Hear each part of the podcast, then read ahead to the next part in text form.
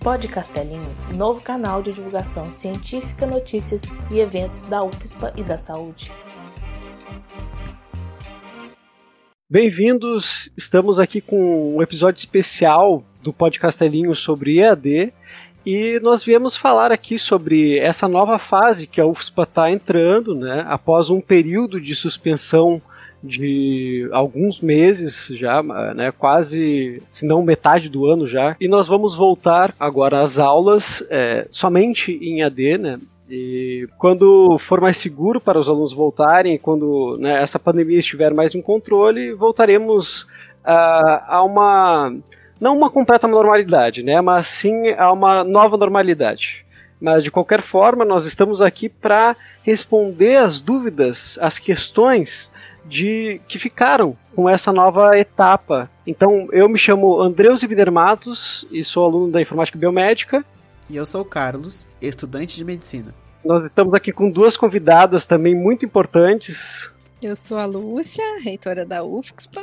E eu sou a Débora, pró-reitora de Extensão, Cultura e Assuntos Estudantis da UFSPA. Muito obrigado pela presença de vocês e por vocês estarem disponibilizando um pouco do tempo de vocês justamente nessa época que está tá sendo tudo preparado para que as aulas né, voltem e toda a organização, né, várias e várias coisas que têm que ser feitas para preparar essa, é, essa fase nova que a gente está entrando. E vamos então para as perguntas. Vamos lá. Primeiro, eu queria dizer que é um prazer a gente estar tá aqui com vocês. A gente é super fã do Pod Castelinho e que quando a gente pode resolver dúvidas, tentar aliviar um pouco né, da, da ansiedade, uh, sempre é um, um, tempo bem empregado. Então, sempre convidem a gente, a gente gosta muito de estar aqui. É, eu também queria destacar que o Andreus falou, né, que uh, a gente está disponibilizando um tempo, na realidade esse tempo faz parte, né, do nosso trabalho e, e é um grande prazer também estar aqui. Uh, particularmente por como sou uh, como estou, né, como pró-reitora de extensão, estou participando uh, de forma, né, bem prática hoje de um projeto de extensão que nos traz muito orgulho na pró-reitoria, um projeto que participou do Probest, que tem bolsa de extensão, então é um grande prazer e o tempo da gente é para esses tempos, né, tempos de estar conversando, discutindo e trazendo todas as informações para a gente buscar soluções compartilhadas e conjuntas. Que ótimo. Então vamos lá. Primeira pergunta que a gente tem é se as aulas elas vão ser oferecidas nos mesmos horários feitos na matrícula presencial ou os alunos vão poder escolher uh, quando vão assistir os vídeos. Bom, é o seguinte, tá tendo um, agora um monte de atividades de formação docente, né? De formação para os professores. Muitos professores, claro, já tinham formação em AD, bastante experiência em AD. Mas a ideia que está sendo feita agora nessa discussão sobre AD emergencial é que se priorize sempre que possível as atividades assíncronas. O que, que quer dizer isso? Que as pessoas não precisam estar nos mesmos horários que estão na matrícula de preferência não ter. E principalmente, nosso pedido, assim, para os professores é que uh, nas primeiras semanas, principalmente, não tenha nenhuma atividade síncrona, ou tenha o mínimo de atividades síncronas, justamente porque vai estar tá todo mundo se adaptando, tem todas as questões, né, de lugar, equipamento, tudo isso, então uh, a ideia é que não vão ser os mesmos horários. Certo. E é, as aulas práticas, elas serão integralmente recuperadas no futuro? Uh, a ideia, idealmente, é que sim, elas vão ser recuperadas uh, provavelmente em 2021, né? Ao longo de todo o curso. Claro que quem vai estar mais no começo vai ter mais tempo para recuperar, então tem mais chance de recuperar integralmente. Agora, se a pessoa, por exemplo, está no último semestre antes de entrar no estágio, talvez a gente vai ter que pensar em alguma forma específica de recuperar essas práticas durante o estágio. Então, Talvez eu não posso dizer integralmente para todo mundo, mas vai ser um, feito um esforço muito grande para que sim, que, que a gente possa recuperar, né? Também a gente não sabe quando essa pandemia vai ficar sob controle, uh, se vai haver uma segunda onda ou não, então é difícil da gente prever totalmente tudo que vai acontecer, mas quanto mais cedo no curso a pessoa tá, mais uh, diluído vai poder ser essa recuperação, né? Próxima pergunta, ela foi feita várias vezes, a gente observou várias vezes nas redes sociais, uh, uhum. que é porque os alunos uh, nos últimos três semestres podem se matricular, uh, em outras disciplinas e os outros alunos não, não têm essa possibilidade. Ah, porque é, isso é uma, uma questão difícil. A gente discutiu muito porque a gente queria que fosse para todo mundo, mas foi impossível por causa do sistema mesmo, que está sendo todo manual. Como a matrícula já está vigente, já tinha acontecido, não é fácil de ir lá e alterar todo o sistema para recomeçar. Teria que ser fazer tudo de novo, cancelar todas as matrículas e matricular tudo de novo. E isso a gente está com muito pouca gente. A gente está com muito déficit de técnicos, né, de pessoal para trabalhar mesmo. Uh, então, está sendo tudo feito manualmente pelo DERCA. A prioridade é dos alunos dos últimos três semestres, principalmente porque esse semestre já está vigente, né? Então a matrícula já está vigente. Aí para os próximos a gente vai ver se vai conseguir reavaliar para mudar isso. E também acontece de alguns casos especiais que as coordenações estão identificando que sejam importantes, por exemplo, na fisioterapia, eu sei que teve um caso de, do terceiro ano, que daí esses vai ser liberado uh, fazer uma disciplina nova, também vai acontecer na medicina, que vai ser necessário mudar algumas disciplinas. Então, daí, nesses casos especiais que a coordenação identifica que precisa, uh, dá para fazer também. Não é assim, tipo, ah, é proibido fazer. É só porque realmente está muito difícil de organizar tudo manualmente, né? Imagina, assim, fazer toda a matrícula de novo. Uh, no meio de um ajuste enorme de muitas outras coisas, né? E com bem pouca gente. Por isso continuando com essas, é, falando sobre essas dificuldades que os estudantes, alguns estudantes têm, né, principalmente essa questão de equipamento que foi bem, uh, acredito que foi bem discutida, né, entre os estudantes tanto como os professores.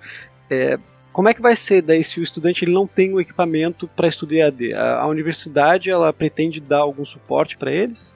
Uh, nós estamos com um grande esforço coletivo, né, que é a campanha Juntos Podemos Mais da UFSPA, que, dentre outras coisas, está arrecadando, uh, buscando né, a arrecadação, doação de equipamentos. Uh, nós estamos com esse esforço de buscar os equipamentos, de revisar com a nossa equipe de NTI todos esses equipamentos e deixar eles possíveis para uso e, né, com isso, doar para os estudantes que não têm. Uh, como eu disse, é um esforço coletivo, então tem uma série de necessidades que a gente precisa cumprir, né, buscar responder para que esse esforço dê certo.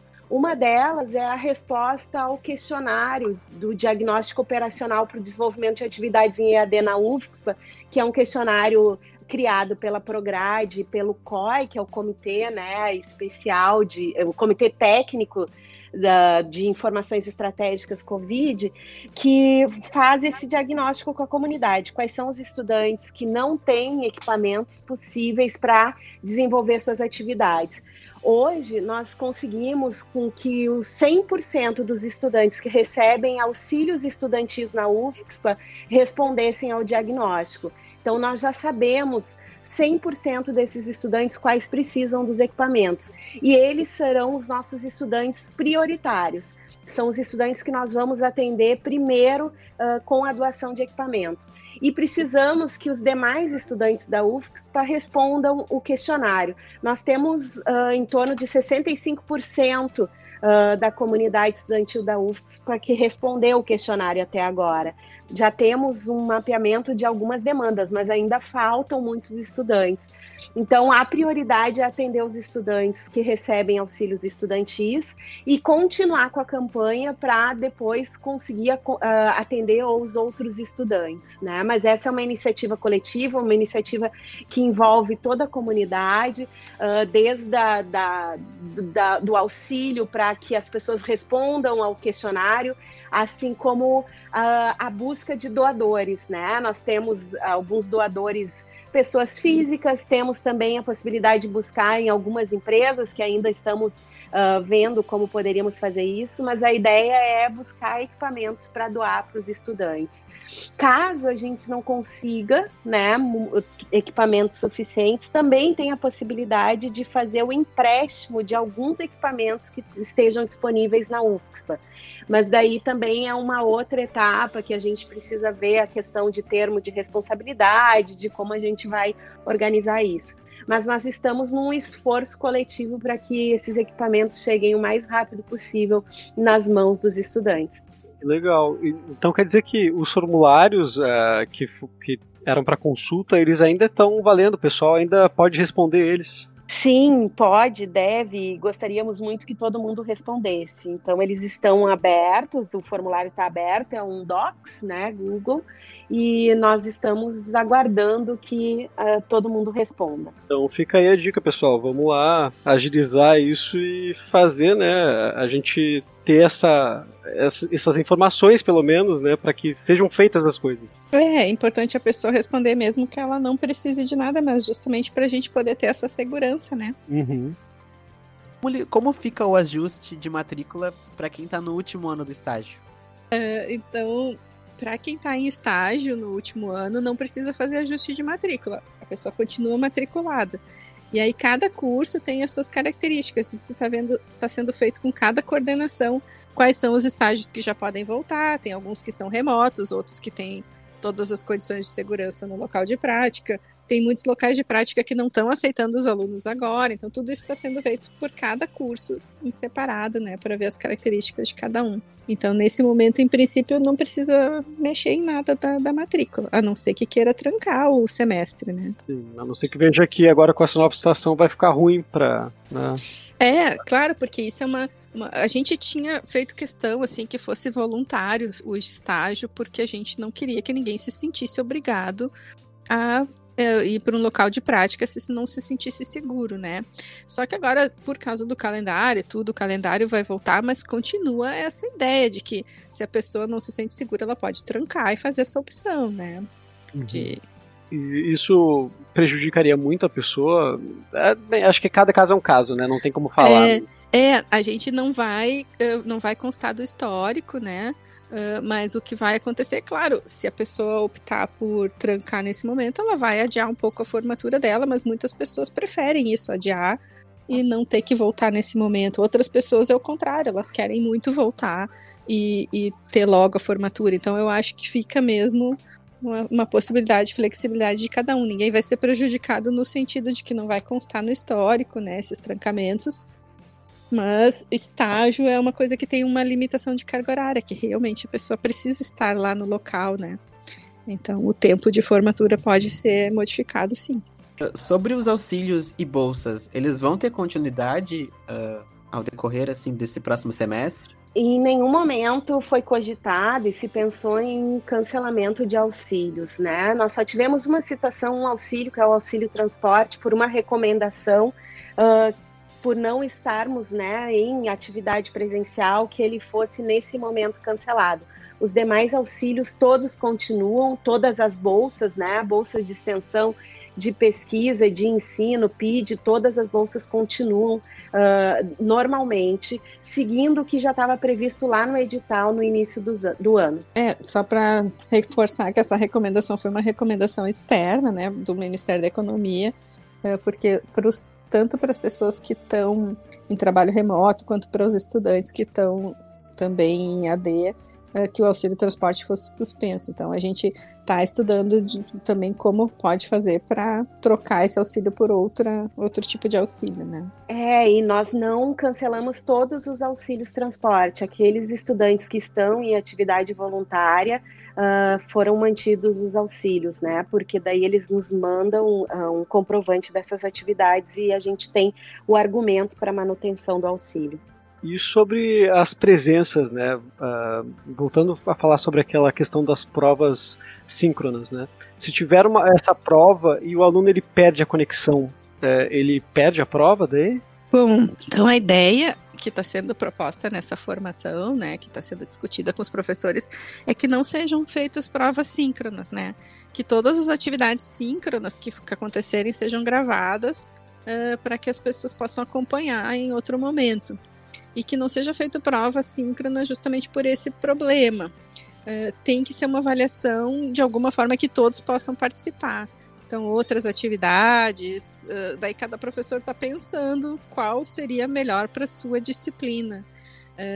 Mas se perder a conexão, a pessoa não pode ser prejudicada, né? Então, em princípio, a gente está sugerindo que não haja prova síncrona. E essa questão do, do auxílio estudantil, É, agora que o calendário mudou, né? É, vai ter continuidade nos meses de janeiro e fevereiro que teremos aula? Sim, uh, nós temos, né, pelo edital, auxílios que duram 10 meses, então que acabam em dezembro, e auxílios que uh, duram 12 meses, que finalizam em fevereiro. Então, todos esses auxílios vão seguir o seu trâmite, e para aqueles auxílios que terminam em dezembro, nós estamos já buscando alternativas para fazer um auxílio emergencial nesses meses de janeiro e fevereiro que estariam descobertos. Uh, em março já recomeçam os auxílios 2021 né, que nós trabalhamos com uma rubrica específica no orçamento, que é a rubrica PINAIS, que é o Programa Nacional de Assistência Estudantil, e ela é anual. Então, em março, nós já vamos iniciar os pagamentos de 2021. Então, a ideia é que a gente continue, tenha um, um, um tempo contínuo né, entre um e outro. Provavelmente, nossa verba do PINAIS não vai ser suficiente, como quase Nunca é, a gente sempre complementa com o orçamento da universidade, né? Mas a gente já está reservando esse valor para fazer essa complementação. Só precisa agora ver a, a base legal bem direitinho para que tudo fique certo. Né? ótimo. Para as disciplinas de língua inglesa, como vai acontecer esse processo? Como é que vai ficar isso? Uh, bom, as disciplinas de língua inglesa estão acontecendo, as matrículas estão acontecendo normalmente agora via portal do aluno, né? Tinha havido um, um problema de sistema é, para registrar aqueles alunos que tinham sido dispensados, porque tem alguns sistemas que a gente não consegue acessar no trabalho remoto, só indo na UFSP. Então, uh, tinha muitos trabalhadores com fatores de risco que não podiam ir, mas agora já está resolvida essa questão e a matrícula está ocorrendo normalmente. Todas as disciplinas de inglês vão ser oferecidas 100% EAD emergencial. Sobre os TCCs, como ficarão os, os experimentos em que precisa de laboratório para realizar eles? Então, assim, tem uma, uma série de requisitos para os laboratórios voltarem. Isso está sendo já feito pela Comissão de Biossegurança, todos os laboratórios estão sendo avaliados em relação à segurança da volta. E quando for possível voltar, quando a gente tiver em bandeira laranja ou amarela e tiver a liberação para voltar aos laboratórios, a gente vai fazer isso com todo cuidado e com prioridade para quem tem TCC para terminar. Nesse momento, eu acho que eu aconselharia todo mundo a conversar com seus orientadores para ver se é possível fazer alguma coisa diferente, né? Substituir experimento, fazer um outro tipo de trabalho que não precise do laboratório, porque essa é uma variável que não depende só de nós, depende muito do controle da epidemia. Então, nesse momento, os TCCs que não precisam de laboratório podem ser feitos e defendidos normalmente, e esses, os que precisam, vão ter que esperar um pouco. Uh, por isso que é bom, talvez, adiantar tudo que for possível, né, em relação à base teórica, todas as outras coisas, e deixar mesmo só o experimento para o fim. De qualquer forma, a pessoa não vai perder de qualquer jeito, né, a, aquelas que estão com próximas de jubilar não tem como ser jubiladas agora por causa desse, não período de exceção, né? Não, a gente já encaminhou até inclusive para o consumo uma, um pedido de alteração do, né, dessa norma de jubilamento para esse período emergencial. Então não vai ter jubilamento uh, por esse motivo. E, e aí é claro, né? Uh, quando voltar, quando for possível voltar com o laboratório, a prioridade vai ser dada para isso, para os alunos que estão nos últimos anos. Então não vai, vai ser antes de voltarem às aulas práticas, mas mesmo assim ainda é uma coisa que está imprevisível nesse momento da gente falar quando vai ser. O, o esquema assim de, de volta para os laboratórios, todos os protocolos de segurança já estão prontos, já está tudo organizado. Mas agora nesse momento a gente não tem liberação ainda. Como ficaria o acesso à internet para os estudantes caso ele não tenha uma, um equipamento bom o suficiente, né? Não tenha, uh, tenha só 3G e não consiga acessar muito bem a internet na casa dele? Uh, nós estamos aguardando o resultado de uma, uma chamada pública do MEC com a Rede Nacional de Ensino e Pesquisa, que é ligada, é uma organização ligada ao Ministério da Ciência e Tecnologia, uh, para que os estudantes que recebam auxílios estudantis nas universidades uh, recebam também um complemento pra, uh, de dados uh, para acesso à internet. Então, a, o MEC e a RNP eles estão fazendo um termo com empresas de telefonia para que os estudantes tenham acesso a um complemento de dados para a internet. E todos os estudantes que recebem assistência estudantil vão poder se habilitar para receber esse, esse auxílio que está sendo fechado pelo, pelo Ministério. Ah, legal. Então, é, acho que é bem, é bem interessante que é uma iniciativa nacional. Uh, todas as universidades estão esperando, né, de forma bastante ansiosas para que venha logo o resultado, para que a gente já possa executar né? Isso que é um, vai ser disponibilizado. Outra pergunta, outra questão, né, que foi bem comentada nas redes sociais, foi sobre as disciplinas com atividades uh, práticas em regime EAD emergencial. Como que isso vai funcionar? Como isso está sendo organizado? Sim, muito boa pergunta. Acho que isso gerou um pouco de confusão e também de preocupação nas pessoas, né? O que, que significa que a gente vai voltar em EAD emergencial? Que a gente vai voltar 100% em EAD agora a gente só vai poder fazer o que é possível fazer em EAD. As aulas práticas, obviamente, não vão poder ser feitas agora, só vão ser feitas quando a gente puder voltar. E isso talvez seja em janeiro, fevereiro, talvez seja antes, quem sabe, né? A gente não sabe. Mas quando tem uma disciplina que, por exemplo, anatomia, tá? Vocês têm ali na matrícula, anatomia vai ser 100% EAD nesse momento. Todas as aulas práticas vão ficar para depois. Até porque anatomia é uma das disciplinas mais difíceis da volta, porque é muito difícil não ter aglomeração no laboratório, né? Então, uh, não quer dizer, por exemplo, se tem uma disciplina que ela é muito prática e ela tá na matrícula de agora, não quer dizer que ela vai ser feita 100% em EAD, quer dizer que tudo que puder ser feito em EAD vai ser adiantado e o resto vai ficar pendente ou para o final, para o semestre né, final do ano ou para o ano que vem, mas elas vão ser recuperadas ao, aos pouquinhos. Uh, então, não quer dizer que vai ser uma disciplina 100% EAD. Claro que tem alguns professores que estão pensando em algumas coisas de substituir algumas atividades, por exemplo, filmar um experimento, fazer atividades práticas fora do laboratório, outras coisas assim, mas isso são casos muito particulares. Só ia destacar também que existem algumas situações com simuladores, né? E nós temos a possibilidade de ter algumas, uh, alguns ensinos por simuladores. É, claro que eles não vão substituir totalmente as aulas práticas, mas alguma coisa pode ser feita sim, até por, né, para um, um complemento do aprendizado. Mas fica todo mundo tranquilo que não vai existir nunca curso de saúde 100% EAD. A gente é totalmente contra a formação em EAD para a saúde. Né? A gente acha que tem que ser uma formação prática. A gente só está vivendo um momento que é totalmente único na nossa história e a gente vai ter que se adaptar com o que for possível para agora. Depois a gente vai correr atrás para recuperar. E tanto por isso mesmo que demorou, né, para ela sair da suspensão, né? Porque vocês batiam muito nessa tecla de somos um curso de saúde e temos muita coisa prática que não pode ser substituída, né? Exato, a gente demorou mesmo para tomar essa decisão, foi uma decisão muito difícil, porque a gente tem assim uma consideração enorme pela qualidade, né, dos nossos cursos. E a gente não queria de jeito nenhum que a formação ficasse prejudicada. Mas com esse. E também no começo da epidemia a gente tinha uma previsão, muitos países conseguiram, né, com medidas rigorosas, sair em dois, três meses do isolamento.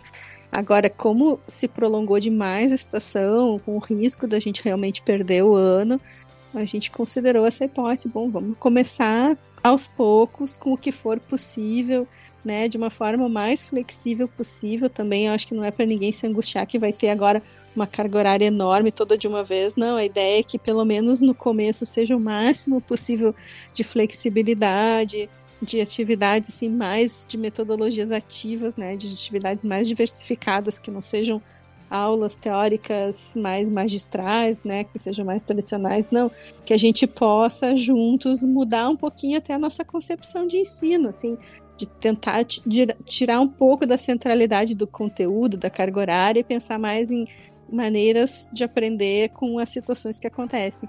Ninguém de nós escolheu viver uma pandemia, é uma situação muito ruim que a gente jamais escolheria, né? Mas a gente também, por outro lado, como a, a estudante, como profissional de saúde, uh, é uma situação que é importante a gente aprender como lidar, né? Então, então são muitas coisas que, que pode acontecer no futuro de novo. Muitos cientistas dizem que não é impossível que aconteça novamente. Então, é bem importante a gente aprender como lidar. Acho que é uma grande oportunidade de aprendizado que nenhum de nós escolheu, mas a vida às vezes é assim, né?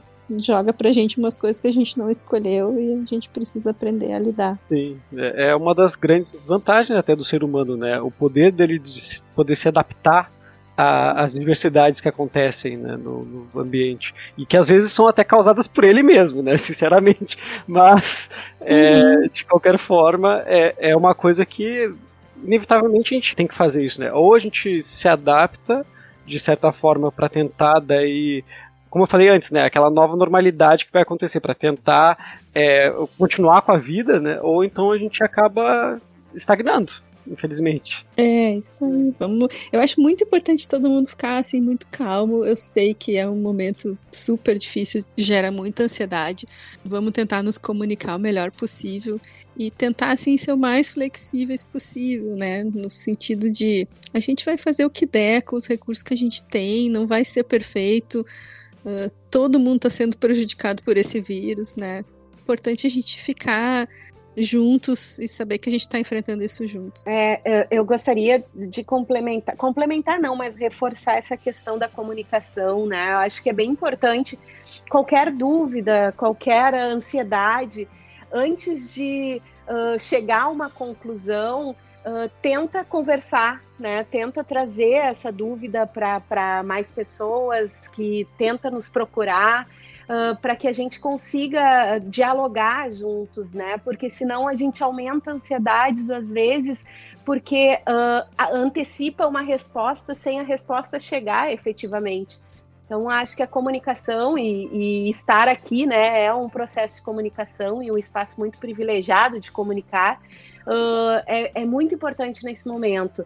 Ela é um cuidado, né? Um cuidado com o outro e o cuidado com a gente mesmo no momento que a gente assume que nós vamos nos comunicar e que nós vamos buscar entender e dialogar e, e, e tirar dúvidas uh, em coletividade, né? Sem adiantar respostas, sem saber efetivamente a resposta. Bonito isso. Agora fiquei orgulhoso de estar fazendo meu trabalho aqui. Sim, fundamental. Nós, de novo, queremos agradecer vocês pela presença aqui. É, eu sei que vocês falaram que vocês estão fazendo o trabalho de vocês aqui, mas é, né, não é uma coisa que é obrigatória vocês estarem fazendo, é uma coisa que é, vocês escolheram participar desse episódio, então eu acho muito legal essa iniciativa da administração de tentar ter né, mais esse contato, assim como falou, que é, a, a comunicação é essencial para a gente ter né, um, um, bom ambiente em qualquer lugar, né? não só na universidade, mas em qualquer lugar a gente tem que ter comunicação para as pessoas se entenderem, né, afinal de contas.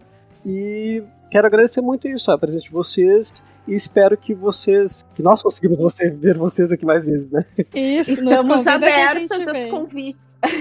Isso aí. Este episódio foi gravado respeitando todas as regras de isolamento social.